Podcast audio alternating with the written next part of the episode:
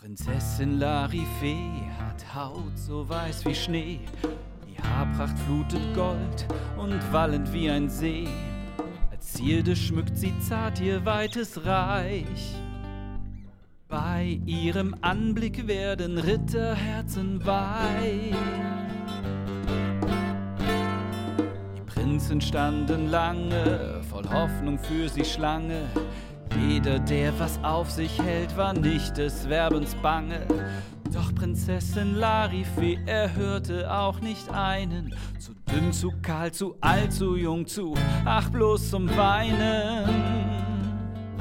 Herzlich willkommen, liebe Hörerinnen und Hörer, zum Podcast Minnesang in unserer Reihe Mittelalt und Literarisch. Das, was wir da eben gehört haben, ist der Beginn eines Bardenliedes aus meiner Feder und ich dachte bisher immer, ich hätte damit äh, irgendwas mit Minnesang ähm, gemacht. Also zumindest beziehe ich mich auf die Tradition, wo sich meine Prinzessin Larifee in einen Ork verliebt zum Entsetzen ihrer Eltern. Aber ich fürchte, meine drei Wissenschaftlerinnen hier im Podcaststudio werden mir jetzt gleich wieder sagen, dass das irgendwie doch nicht so der wahre äh, Minnesang ist, oder Gabi Herchert? Ja, deine Befürchtung trifft zu, ja.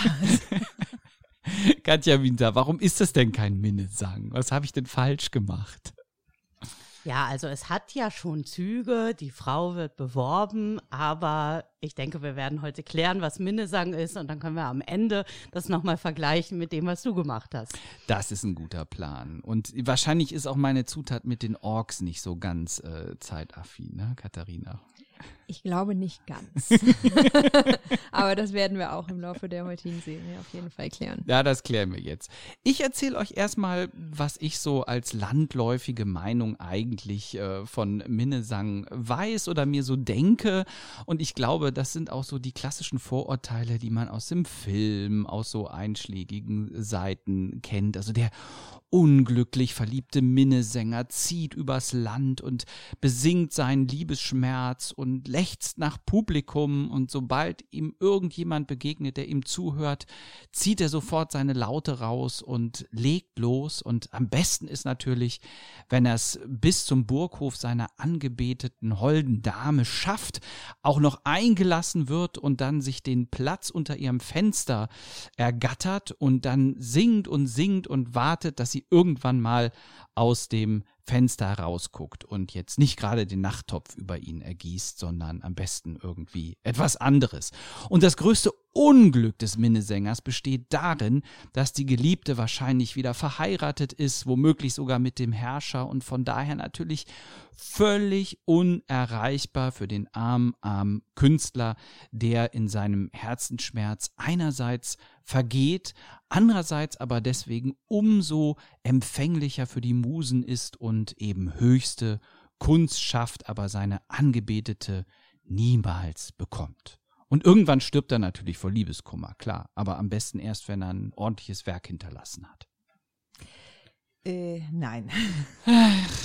ja, Matthias, das ist halt so. Nein, das ist nicht ja. wirklich Minnesang, aber das ist ein Klischee von Minnesang, was sehr, sehr weit verbreitet ist. Also das findest du ja auch in Büchern, das findest du in, in Filmen. Hollywood. In Hollywood ganz besonders. Also dieser Minnesänger, der über Land zieht. Minnesang ist eine Form höfischer Lyrik. Mhm. Und hat mit übers Land ziehen und die Leute in den Dörfern erfreuen eigentlich gar nichts zu tun. Also waren das gar nicht so Straßenmusiker, so mit, mit Hut davor? Es waren keine Straßenmusiker mit Hut davor. Ach, macht immer meine Vorurteile kaputt. Wisst ihr? Na, vielleicht sollten wir mal erst klären, was ist denn überhaupt Minnesang oder? Ja, Minne, dieses Wort Minne. Also das kannte ich als Kind auch nur, wenn man so die Katze krault. Da sagt man auch so Minne, Minne, Minne.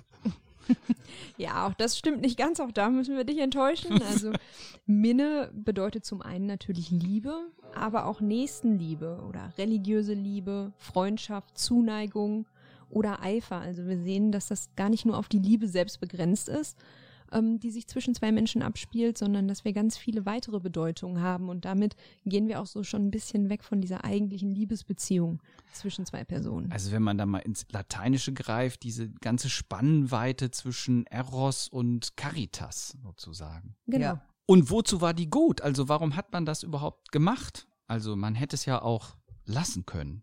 Naja, Minnesang ist eine höfische Liebeslyrik, die der Unterhaltung der Hofgesellschaft diente. Und vor allen Dingen ist Minnesang Rollenlyrik. Das heißt, ein lyrisches Ich besingt eine imaginierte höfische Dame und äh, das hat keinen so großen Realitätsbezug, wie man zum Beispiel im 19. Jahrhundert glaubt. Also man ist davon ausgegangen, dass ein bestimmter Sänger mit seinem Lied eine bestimmte Dame meint, dass er also diese Dame ansingt. Und die hat man dann immer gesucht in der Wissenschaft. Dann hat Wer man die Dame gesucht, wer könnte das gewesen sein, wo war der, an welchem Hof war der, wie hieß die und so. Äh, Die Fragestellung ist ja im Grunde genommen schon absurd. Ja. Wenn wir heute ein Lied hören, also was weiß ich, einen Schlager hören, dann fragst du ja nicht, wer ist die Dame, die gemeint ist. Was weiß ich, nehmen wir mal äh, Mickey Krause. Was? Mickey Krause. Mickey Krause, ja, was singt der so? Also ich kenne, ja, ob der jetzt direkt sich an eine Frau widmet, das würde ich mal tatsächlich zu äh, bezweifeln wagen. Aber Doch, Mickey Krause, Tim Toupet, die ganzen Schlagergrößen, die richten sich ja nicht an eine Frau. Aber hier so Roland Kaiser, der hat dann schon Ja. so eine Joanna, die singt er dann an und also. Ja, Toni klar. Marshall, schöne Maid, hast du heute für mich Zeit. Das ist ja auch schon wieder etwas allgemeiner. Das ist ja ein bisschen allgemeiner, aber das sind ja, also die ganzen Schlagerlieder sind ja Lieder, die werden von vielen gesungen. ja, nicht nur von dem einen. Nicht nur von dem Künstler. Mhm. einen, sondern man singt die Lieder. Und im Mittelalter war es so, dass man am Ende auch gar nicht mehr wusste, wer hat's gedichtet, wer hat's gesungen. Also das sind die Hits des Mittelalters. Und es ist äh, völlig absurd anzunehmen, dass eine bestimmte Dame gemeint ist, zumal auch diese Lieder ja über einen ziemlich langen Zeitraum tradiert worden sind. Der größte Fehler dabei ist, bei Minnesang bis zum heutigen Schlager, dass man den Dichter oder den Verfasser, den Sänger und das lyrische Ich als eine Person sieht. Ja. Das können drei verschiedene Personen sein oder noch mehr, wenn man sagt, naja, das wird auch von verschiedenen Leuten gesungen. Ich meine, heute, die Schlagerleute schreiben ja auch nicht alles selber. Die haben da teilweise ganze Teams, die ihnen dann, also Helene Fischer, die hat einen ganzen Stab, die sich da um die Kompositionen auch kümmern. Ja. Und ich würde das gar nicht nur auf den Schlager begrenzen. Ne? Also auch ganz andere Musikrichtungen haben ja nicht unbedingt diese Einheit der eben genannten ähm, verschiedenen Ja. Teile.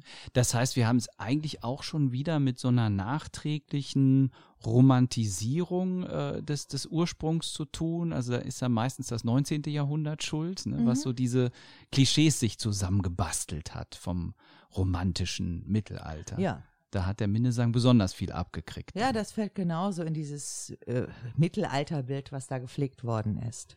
die Ursprungsdichter oder Komponisten, die haben ja eigentlich auch nicht so viel davon gehabt, wenn die Schlager dann bekannt wurden. Also Urheberrecht gab es ja noch nicht, also Tantiemen haben die nicht bekommen. Die Songs konnte sich dann jeder einfach schnappen und äh, singen. Ne? Ja klar, es ist auch wie mit Volksliedern, die kann ja auch Ja. jeder singen. Und die hatten auch garantiert mal irgendeinen Autor. Mhm. Irgendwer wird das Lied gedichtet haben, aber der gerät dann in Vergessenheit. Alle singen das Lied und keiner weiß mehr, wer es gemacht hat. Und dann ist ja noch eine besondere Situation, dass wir viel, viel mehr Texte haben vom frühen Minnesang als Noten. Ja, die Melodien kannte man. Damals. Damals, da Ja, musste, heute- die hat man da nicht aufgeschrieben. Also es war schon toll, wenn die Texte aufgeschrieben worden sind. Aber auch die sind ja erst im Nachhinein aufgeschrieben worden. Das heißt, auch die Minnelieder waren lange Zeit in mündlicher Überlieferung, bevor die mal einer aufgeschrieben hat. Das heißt, da wird es auch zu Veränderungen noch gekommen. Klar, wir haben eine sein, Variantenbildung. ja. Wir haben aber auch äh, zum Beispiel ein Lied unter mehreren Autorennamen überliefert und so weiter. Wann ging's denn los? Also werft doch mal hier so eine Jahreszahl in den Ring.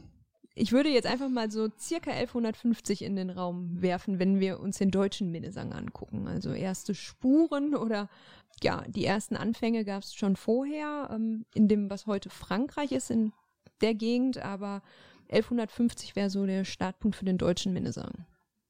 Das heißt, wir haben auch wieder eine ziemliche Spreizung an Sprachen, in denen äh, Texte überliefert sind. Genau, ja. Und gab es verschiedene Phasen oder ist das alles so eins? Phasen sind immer so eine Sache. Ne? Wir haben das ja schon in verschiedenen Episoden ähm, bereits behandelt. Ähm, wenn wir uns jetzt zeitliche Einteilung anschauen, dann gucken wir immer in der Retrospektive auf diese Phasen. Und das machen wir natürlich auch bei Minnesang. Zu der damaligen Zeit war es gar nicht so klar, das ist jetzt hier die Phase, das ist eine Hochzeit des Minnesangs, jetzt stirbt der Minnesang langsam ab, aber natürlich können wir jetzt in der, im Rückblick schon darauf schauen und ja, verschiedene literarische Phasen kennzeichnen. Und da gibt es verschiedene Einteilungen. Vielleicht möchte Gabi als Expertin was dazu sagen. ja, also man äh, nimmt an, dass die früheste Phase der sogenannte donauländische Minnesang gewesen sei. Der wird so zwischen 1150 und 1170 verortet. Äh, dann spricht man vom rheinischen Minnesang, man spricht danach vom klassischen Minnesang, aber es ist natürlich ganz schwierig. Also ich kann Katharina nur recht geben. Das ist eine Einteilung, die wir im Nachhinein, im Nachhinein getroffen haben. Aber äh, da wir eine späte schriftliche Überlieferung haben, kann man natürlich nicht genau zuordnen. Die können also vorher schon eine ganze Weile im Umlauf gewesen sein. So, und das ist so eine Kategorisierung, mit der kann man arbeiten, wenn man sich mit Minnesang auseinandersetzt. Man muss aber wissen, das sind keine Phasen, die wirklich hintereinander waren, sondern das sind bestimmte Arten von Minnesang, die man da zusammenfasst. Ja, aufgrund von textlichen Ähnlichkeiten. Von textlichen sowas, Ähnlichkeiten. Ja. Also man hat bei manchen Sängern hat man sogar Daten, dann kann man die da rein verorten, aber das ist sehr, sehr schwierig und so die saubere Ablösung, eine Phase äh, kommt nach der anderen, das kann man nicht sagen. Haben die das denn damals auch dann schon Minnesang genannt oder ist das wie mit der Mittelalterzuschreibung, dass das später dann so genannt wurde? Die haben das schon genannt, von also das, Minne singen. Ja, ja das mhm. klappt. Also da haben wir endlich mal ein ja, Originalwort. Den Begriff gibt's. Nichts nachträglich reingebasteltes. Ja, und wenn wir jetzt mal in den Inhalt gehen, ähm, ich habe mir ja äh, letztlich mal äh, was durchgelesen zur Popmusik, was die so für Themen abhandelt äh, und war etwas entsetzt, dass es zu 99 Prozent immer um Sex geht. Das war mir so gar nicht bewusst und auch die Minnesang-Thematik ist ja doch auch eher eindimensional. Es geht halt um Liebe. Ja. Es geht um ganz viele verschiedene Formen von Liebe, aber du hast ja in Liedern ganz häufig das Thema Liebe. Auch wenn man in die Volkslieder schaut, die natürlich nicht so alt sind wie der Minnesang, da geht's ja auch um Liebe. Aber der Minnesang hat Besonderheiten. Also anhand bestimmter Topoi kann man den Minnesang als Minnesang darstellen. Also nochmal zu den Topper. Es gibt allgemeine Topper, die tauchen immer in Liebesliedern auf. Zum Beispiel die Schönheit der Frau, ne? die leuchtenden Augen, die sind ein Einfallstor der Liebe, der rote Mund, der den Mann zum Wahnsinn treibt, oder aber die ganze Palette von Liebesleid, Liebe als Krankheit, Liebe, die in den Wahnsinn treibt oder die sogar in den Tod treibt. Dann haben wir die Versatzstücke, die wir schon mal beim Locus Amönus erklärt haben, also Frühling, Vogelsang, Rosen und so weiter und so weiter. Und dann gibt's aber auf der anderen Seite bestimmte Topoi, die nur im Minnesang zu finden sind und die auf den Hof und auf die Hofkultur weisen. Also, der Sänger, der stellt sich selber dar als ein idealer Gefolgsmann und seinen Gesang versteht er als Dienst. Mhm. Das heißt, so wie der Gefolgsmann eigentlich seinem Herrn folgen soll, so folgt der Sänger der Dame und zwar auch mit Treue und mit Stäte, also mit Beständigkeit. Und Treue ist aber auch ein Rechtsbegriff. Also das ist nicht so die Treue in der Art, wie wir das kennen. Also nicht emotional gemeint, sondern Treue heißt, ich bin dir treu, wenn ich nicht mich mit deinen Feinden gegen dich verbünde. Mhm, also so also, Eid, eidmäßig. Eidmäßig. Also ja. ich bin verpflichtet zu der Treue und ich äh, bin dir treu, indem ich nicht mit deinen Feinden ein gemeinsames Geschäft mache. Und Loyalität würden wir ja. heute Ja, genau. Also Verpflichtung ja, zur Loyalität. Und wenn nicht, Kopf ab. Ne? So, für den Dienst gibt es ja eigentlich einen Lohn. Und in einem wirklichen Gefolgschaftsverhältnis ist der Lohn dann ein Lehen oder der Lohn ist ein Amt oder ein Anteil an der Kriegsbeute, so. Aber bei der Dame, wenn der Ritter jetzt als Minnesänger im Dienst der Dame steht, dann erwartet er von der Dame einen Blick hm. oder einen Gruß oder vielleicht noch einen Kuss. Ui. Das Beste wäre natürlich, er würde die Dame gleich ganz kriegen, aber hm. das kommt nicht vor. Oder das überliefern uns zumindest die Quellen nicht. Äh, das überliefern die Quellen so jetzt nicht. Es ist auch sehr, sehr unwahrscheinlich.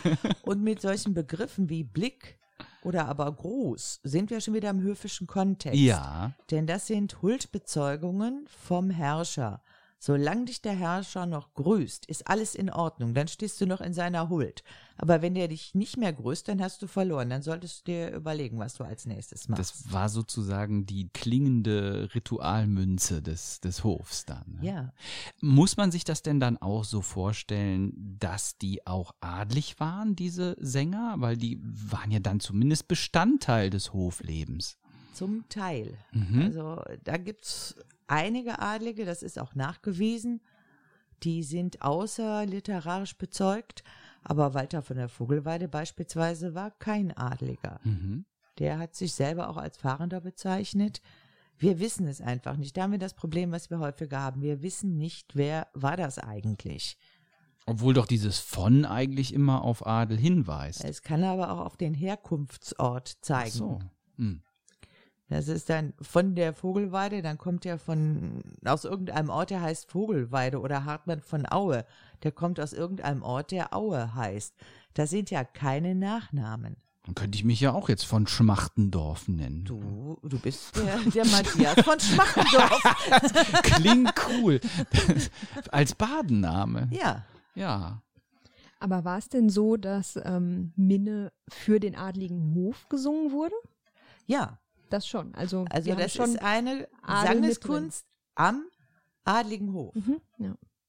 Und die, die Sänger, nannte man die auch Baden oder Troubadoure oder gab es da keinen so festen ja, ja, Begriff? Die Troubadoure, die kommen ja aus einer anderen Gegend. Ja.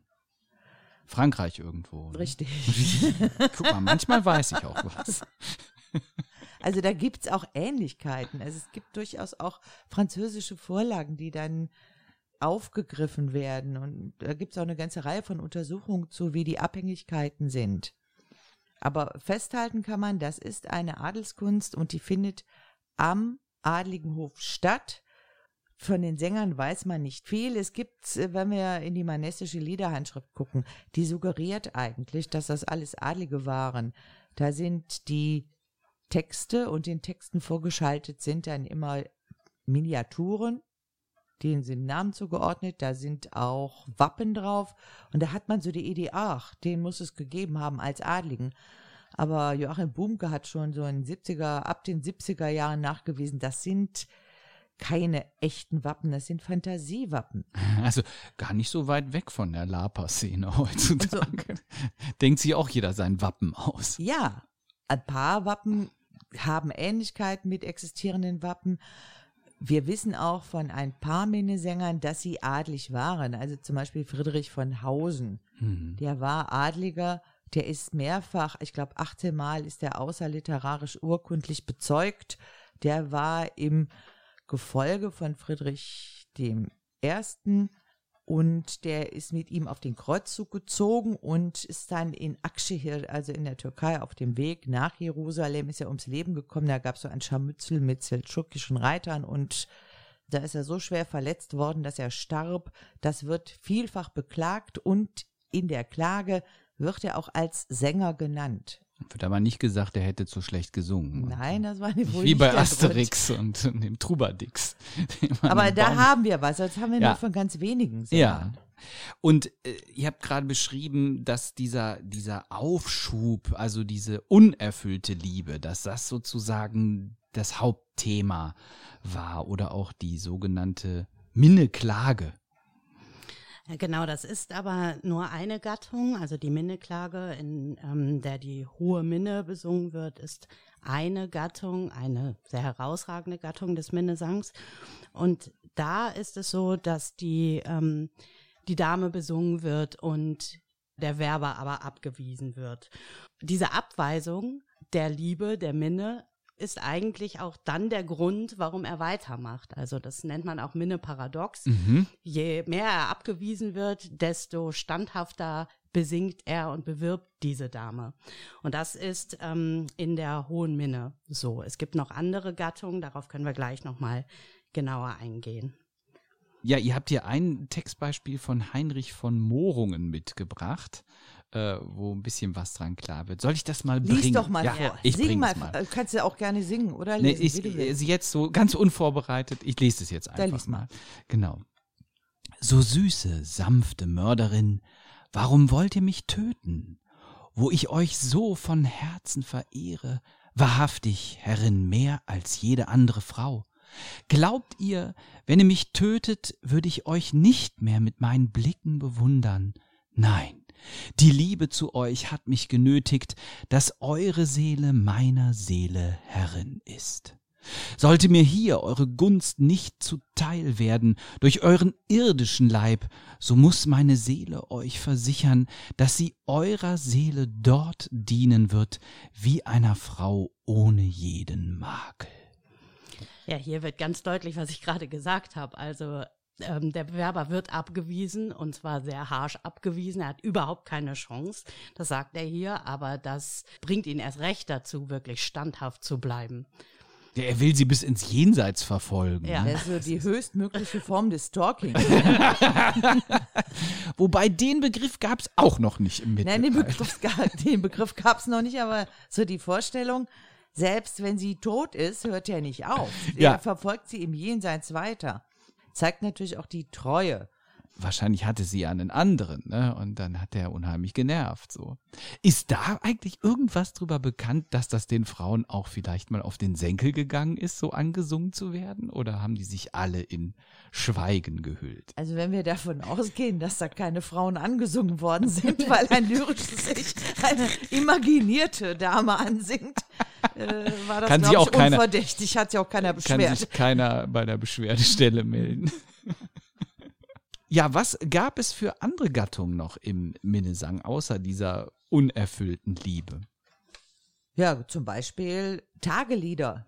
Tagelieder, das ist erfüllte Liebe. Das heißt, Mann und Frau, also Ritter und Dame, verbringen die Nacht miteinander und dann wird es langsam hell. Oder aber der Wächter ruft, dann ist das Tagelied zugleich ein Wächterlied und er muss sie verlassen, bevor er erwischt wird. Tagelieder können zum Teil sehr, sehr lang sein. Und dann geht es immer, sie sagt, er soll noch bleiben und er sagt, er muss aber gehen. Und dann will sie, dass er verspricht, dass er wiederkommt. Dann verspricht er das auch. So, also so eine Szene, die haben wir dann auch noch mal bei Shakespeare, ne? Wollte ich gerade sagen, ne? das klingt doch total Lerche, nach... Nachtigall, ja, also ja. auch die Motive kommen im Tagelied genau. vor. Aber das ist eben eine erfüllte Liebe. Ah, okay. Andere erfüllte Liebe findest du zum Beispiel in der Pastorelle. Das heißt, ein Ritter trifft in freier Natur eine Magd, eine Bäuerin, wen auch immer, und er verführt sie dann so, ja, mehr oder weniger im Vorbeireiten. Ne? Also da geht es auch um erfüllte Liebe. Wir haben aber auch Lieder, die, ähm, wo das lyrische Ich eine Frau ist, sogenannte Frauenlieder die dann den Trennungsschmerz ähm, beklagt, ihr Liebhaber ist weg und sie besingt diese Trennung, den Schmerz dieser Trennung, ihren Lieb Liebeskummer. Oder auch Kreuzzugslieder in diesem Zusammenhang. Da steht ähm, das lyrische Ich, der Mann, ähm, der muss eine Entscheidung treffen. Einerseits ähm, hat er ja Minne oder Minnesang geschworen, sich dem Minnedienst verpflichtet und will auch standhaft und treu bleiben und ähm, die Frau weiter umwerben und besingen. Und andererseits soll er aber jetzt ausziehen zum Kreuzzug und ähm, muss das ja auch tun und steht in, in dieser Entscheidung. Und ähm, besingt genau das, seine, seine Zweifel und ähm, ja, wie er jetzt zu einer Entscheidung kommt. Und da die Rückkehr vom Kreuzzug ja höchst ungewiss war, äh, damals äh, war ja auch nicht davon auszugehen, dass die Dame dann noch zur Verfügung steht, wenn er wieder zurückkommt. Also ziemlich ja, oder ob er noch zur Verfügung er, steht, wenn er erst so, sowieso, ne? bis nach Jerusalem gekommen ist. Dass er auch wieder zurückkommt. Ja, und das war jetzt so ein bisschen implizit die ganze Zeit. Es sind ja meistens Männer, die das singen. Aber jetzt diese Frauenlieder, da sind es dann auch mal Frauen, die die Interpreten sind. Wir haben auch in anderen Minnesängen Frauen, also der sogenannte Wechsel, wo Frauen und Männer, er und sie im Wechsel Strophen Ein singen. Duett? Ein Duett. Ja, da muss man vorsichtig sein. Gibt zwei Möglichkeiten. Also es gibt einmal ja ein Dialoglied. Ja. Da reden die sozusagen miteinander. Das ist das, was du jetzt Im meinst. Im Wechsel. Ne? So im mhm. Wechsel. Aber was Katja jetzt meinte, ist wirklich ein Wechsel. Und der Wechsel heißt, beide reden über die Liebe, aber nicht Miteinander. Du hast also eine Strophe aus der Perspektive der Frau ah. Und die nächste Strophe ist dann aus der Perspektive des Mannes. Das heißt, die unterhalten sich beide eigentlich mit dem Publikum, aber mehr so jeder für sich. So. Wie in dem Song Im Wagen vor mir sitzt ein schönes Mädchen. Äh. da ist das aber auch genauso. Ja, ja, so die reden das. beide mit dem Publikum. Ja, genau das ist ein moderner Wechsel. Lassen wir jetzt mal so durchgehen. und, ja. und es gibt natürlich auch Lieder, da wird der Minnesang selbst thematisiert. Also da haben wir zum Beispiel Walter von der Vogelweide, der thematisiert dann äh, Minnesang so, dass auch klar wird, im Grunde genommen ist die Frau ein bisschen verzichtbar. Die ist ja nur Gegenstand des Minnesangs. Das Wichtige ist der Minnesang. Das ist ja sehr arrogant. Ah, oder du hast äh, Lieder, da wird eine Absage an den Minnesang erteilt. Also zum Beispiel bei Hartmann von Aue. Also so der stellt fest, so ein Minnesang ist eigentlich gar nichts für ihn. Auf der Metaebene. Auf der Metaebene, aber du hast ja da ja. auch gerade den Text Ja, den greife ich mir nämlich jetzt. Ja, dann genau. Doch also mal jetzt mal, äh, allerdings in Hochdeutsch, ne? Nehmen wir jetzt nicht das Ideal. Dafür müssen unsere Hörerinnen und Hörer in die Bibliothek und des Mittelhochdeutschen mächtig sein. Also hier mal auf verständlich. Mancher grüßt mich so, der Gruß macht mich nur mäßig froh. Hartmann, lass uns ritterliche Damen anschauen gehen. Soll er mich in Ruhe lassen und zu den Damen eilen? Bei Damen traue ich mir nichts zu, außer dass ich müde vor ihnen stehe. Zu Damen habe ich eine Meinung, wie sie zu mir sind, so bin ich zu ihnen. Denn ich kann mir besser vertreiben die Zeit mit armen Frauen. Wohin ich komme, gibt es viele von ihnen, da finde ich die, die mich ebenfalls will. Die ist auch meines Herzens Spiel. Was taugt mir ein zu hohes Ziel? In meiner Dummheit geschah es mir, dass ich zu einer Dame sprach, Herrin, ich habe meine Sinne auf die Liebe zu euch gerichtet. Da wurde ich schief angesehen. Deshalb will ich, das sei euch versichert, mir solche Frauen aussuchen, die mir so etwas nicht passieren lassen. Ja, wunderbar. Es ist doch sehr weise, sehr lebenspraktisch. Das ist sehr, sehr lebenspraktisch. Also er wendet sich ab von den adligen Damen, weil er sich nicht auf so eine hohe Minnegeschichte einlassen will, aber bei den anderen Frauen, da kann der landen. So. Also, das sind auch so Absagelieder. Das heißt, der Minnesang selber wird im Minnesang eben auch thematisiert. Also so eine Metaebene hätte ich jetzt im Mittelalter nicht unbedingt zugetraut. Aber das ist wahrscheinlich auch ein häufiger Fehler unserer Gegenwartsperspektive, dass wir immer denken, ja, die waren damals noch nicht so weit oder die, die haben nicht so weit gedacht oder die hatten nicht diese Ironiefähigkeit wie heute. Dabei waren das letztendlich ja dann doch Menschen wie wir. Nächste Vorurteil. wir brauchen hier so ein, wir brauchen hier so ein Spar Sparschwein, wo ich immer einen Fünfer reinschmeiße. Also ich, ich wollte gerade antworten, bevor dieser letzte Satz kam, deswegen ignoriere ich den auch einfach. Ähm, wir, wir haben schon sehr viel Reflexion auch in, ähm, in mittelalterlicher Literatur. Also wenn man mal auch in, ähm, in die Epen, in die Prologe schaut, da wird oft das Schreiben, das Verfassen, das Dichten, das Hören, das Lesen, das Buch oder sonst etwas, was mit Literatur, mit schriftlich Mündlichkeit zu tun hat, wird sehr häufig reflektiert und auch darüber, reflektiert oder gesprochen und sich auch gegenseitig beschuldigt, etwas gut zu machen oder eben auch nicht gut zu machen. Mhm. ich möchte, glaube ich, auch nochmal festhalten, das haben wir ja schon in den ersten Folgen gesagt, zur Mündlichkeit und Schriftlichkeit, dass wir jetzt Maßstäbe haben und die setzen wir immer in unseren Interpretationen an. Und das finde ich eigentlich ganz gefährlich, dass wir ja. davon ausgehen, was jetzt ist, muss auch damals gewesen sein. Und wenn das nicht war, dann ist das direkt erstmal negativ zu bewerten. Dann waren die eben blöd. Und das finde ich einfach nicht in Ordnung. Ich glaube, so funktioniert auch Wissenschaft nicht. Schade. es wäre deutlich einfacher. Ja, das stimmt. Wenn man seine Vorteile hintereinander genau. bestätigt fände. Ja, ihr, ihr macht es halt gerne kompliziert. Ja, aber auch was Katja eben sagte, Intertextualität ist eigentlich ein ganz großes Thema in der mittelhochdeutschen Literatur. Und das sieht man auch im Minnesang. Die parodieren sich gegenseitig. Also die kennen offensichtlich auch die Lieder von den anderen.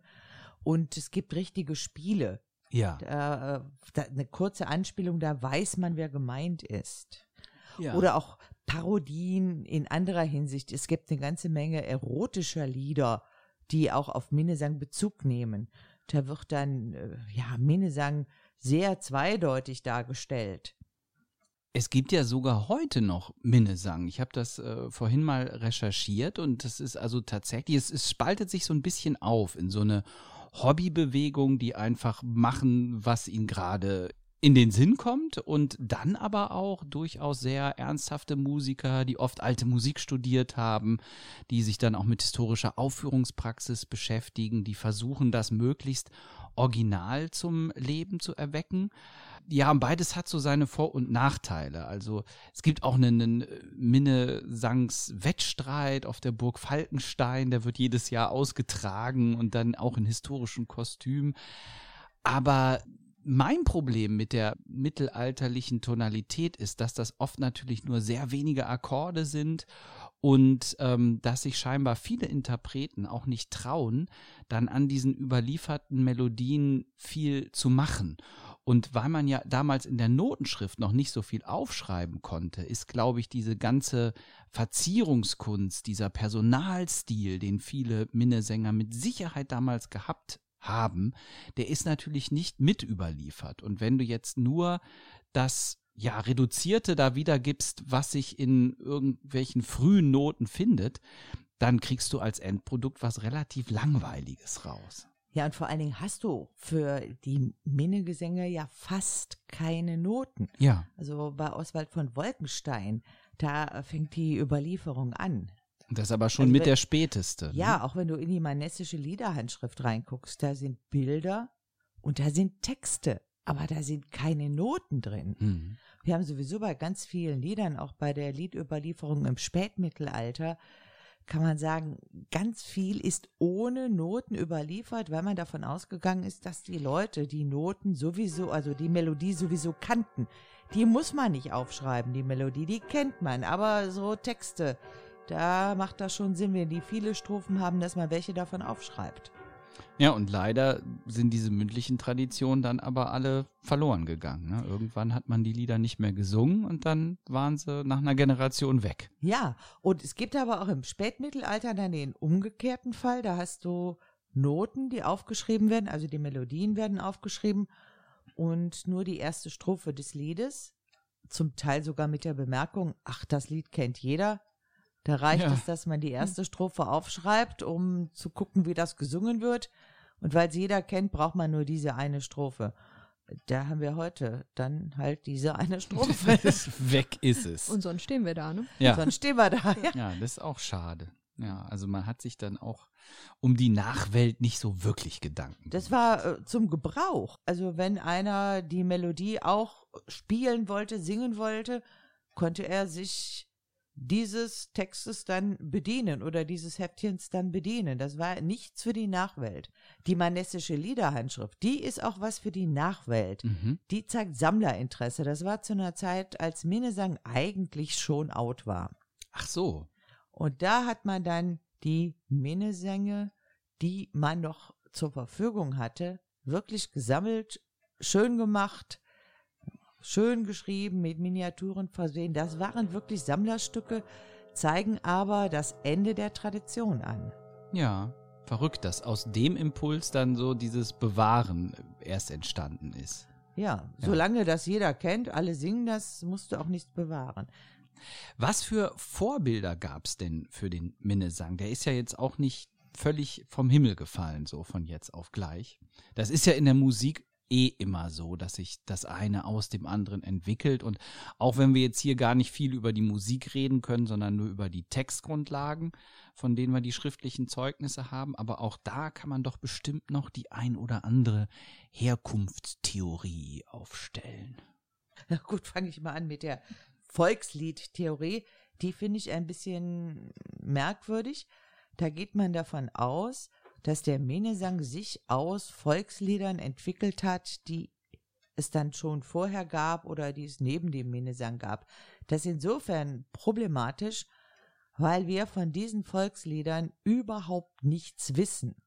Also man kann davon ausgehen, dass es Volkslieder gab, weil es immer Volkslieder gibt und zwar in jedem Volk und zu jeder Zeit werden Sachen gesungen. Ich finde es äh, ein bisschen schwierig, wenn man sagt, das ist daraus entstanden, aber wir haben nichts von diesen Volksliedern. Das ist rein spekulativ. Das ist jetzt keine These, die ich präferieren würde. Die ältesten Volkslieder haben sich wahrscheinlich in Kirchenliedern überdauert, weil da ist man ja teilweise auch hingegangen. Das nannte sich dann Kontrafaktur und hat so Sauflieder genommen oder Tanzlieder und hat die ein bisschen langsamer gemacht und hat dann einen kirchlichen Text drüber gepackt. Ja, das war aber auch schon ein bisschen später. Das ist auch später, ne? Ja. Aber wir wissen einfach nichts und äh, zu sagen, das kommt aus einer Sache heraus, von der wir gar nichts wissen, ja. ist so ein bisschen dürftig. Also das mhm. ist so eine These, die würde ich nicht unbedingt unterstreichen. Und dann haben wir natürlich Troubadour-Lyrik, haben wir eben schon mal angeschnitten. Natürlich gibt's da Einflüsse, aber so weit zu gehen, dass man sagt, die war vorgängig und dann hat man da was draus entwickelt, ist auch schwierig.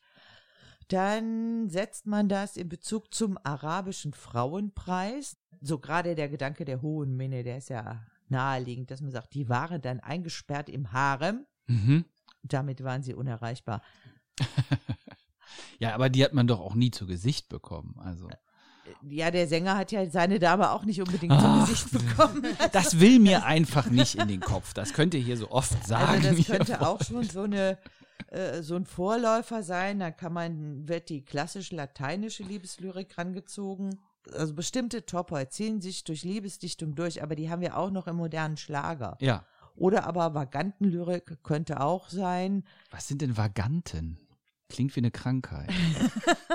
ja, das kommt, die Vaganten kommen so deinen äh, Sängern schon näher, so die ne, diese Straßensänger. Die, die Stra ja. Von Vagabundieren. Ja, sowas. Oh, mhm. was für ein schönes Wort. Der Vagabund. Und ein interessanter Gedanke ist, dass dann auch die Marienpreislyrik mit reinspielt. Das ist eine Sache, die ist äh, durchaus bemerkenswert, weil man in den Minneliedern auch Gleichheiten findet. Äh, die Minnedame wird in manchen Teilen Marien gleich beschrieben. Das mhm. heißt, da haben wir so eine literarische Überschneidung. Die wird ja, also besonders in der Hohen Männer, immer auch erhöht, die Dame. Also wir haben ja nicht die konkrete Dame, aber sie wird so hoch dargestellt, so schön, so edel, mariengleich. Ja, also ent, entrückt quasi. Genau. Entrückt, ja. ja. Und der, die Zeit des Minnesangs ist auch eine Zeit verstärkter Marienverehrung. Ja, das kann ich mir vorstellen. Mhm. Und da haben wir dann die Bedeutung von Minne als religiöse Liebe oder christliche Liebe mit drin. Mhm. Ja. Also ein sehr spannendes Phänomen. Also es hat mir Spaß gemacht, mit euch in diese Thematik einzutauchen, auch hier mal Originaltexte ähm, zum Besten zu geben. Und ähm, ja, wir machen weiter mit Mittelalt und literarisch. Zum Abschluss gibt's jetzt noch mal einen Song von mir, nicht ganz ernst gemeint. Und nicht ganz Minnesang. Und überhaupt nicht Minnesang. Herzlichen Dank für dieses Gespräch. Tschüss in die Runde. Tschüss. In Larifee hat Haut so weiß wie Schnee. Die Haarpracht flutet Gold und wallend wie ein See. Als Zierde schmückt sie zart ihr weites Reich. Bei ihrem Anblick werden Ritterherzen weich. Die Prinzen standen lange, voll Hoffnung für sie Schlange. Jeder, der was auf sich hält, war nicht des Werbens bange. Doch Prinzessin Larifee erhörte auch nicht einen. Zu dünn, zu kahl, zu alt, zu jung, zu, ach bloß zum Weinen. Nicht einen der Adligen erkor sie zum Gatten. Im Gegenteil, sie sagte, Moment mal gestatten. Ich liebe einen Ork und der heißt Schmork, vom Stamm des grün-schwarz-scheckigen Schlamm-Ork-Volkes von Zorg. Das liegt gleich drei Meilen hinter unserem Blumenbeet. Die Sonne untergeht und das Wegschild schief am Wegrand steht. Wir trafen uns das erste Mal, ich steckte bis zum Hals im Moor. In Liebe auf den ersten Blick zog er mich aus dem Moor empor. Sie liebt nen Ork, sie liebt nen Ork. Die Eltern plagt die Sorg. Noch den hässlichsten Ritter hätten sie gern genommen, doch Schmork den Ork andere bekommen. Der stolze Krieger Schmork trug sie über seine Schwelle. Hingebungsvoll strich er sie schwarz-grün scheckig auf die Schnelle, gestand ihr zärtlich grunzend seine Liebe. Das Glück kommt manchmal so wie nachts die Diebe. Ach, keiner der Prinzen trug mich je durch eine Tür. Mein allerliebster Schmock, hab Dank dafür. Verdient war der Dank, denn alle dies zuvor versuchten, fluchten. Zwei Zentner Prinzessin, ja, die muss man erstmal wuchten. Sie liebt nen Ork, sie liebt nen Ork. Die Eltern plagt die Sorg. Noch den hässlichsten Ritter hätten sie gern genommen, doch Schmork den Ork hätte besser eine andere bekommen. Schmork jedoch ist immer gut gelaunt. In der Hofstadt hinter seinem Rücken raunt. Königlichen Eltern hat's die Stimmung ruiniert. Tragen ihrer Tochter unverblümt und ungeniert. Er rülpst, er furzt, er schmatzt und schnarcht und stinkt. Prinzessin kann es sein, dass dein Verstand hinkt. Aber liebe Eltern, ich hör doch nur auf mein Herz. Tief in seiner Seele teilt Schmock meinen Weltschmerz. Er versteht und trägt mich wie kein zweiter. Was will man so als Frau denn da noch weiter? Eltern stimmen widerwillig zu. Ach Schatz, du brauchst einen Gemahl und wir brauchen jetzt Ruhe. Bis nach Zorg schallen Hochzeitsglocken, die Edlen des Reichs und die Gäste frohlocken. Ein Torwächter ruft zum Kampfe bereit. Eine Bande von Orks vor dem Tor grölt und schreit. Ach, die, sagt Schmock, der Ork ganz sinister. Das sind doch bloß alle meine Geschwister. Von drei Dörfern bringen sie die Reste. Dank Beute wünschen sie heute zum Feste euch das Beste. Da singt der Saal, sie liebt nen Ork, sie liebt nen Ork. Uns alle quält die Sorg.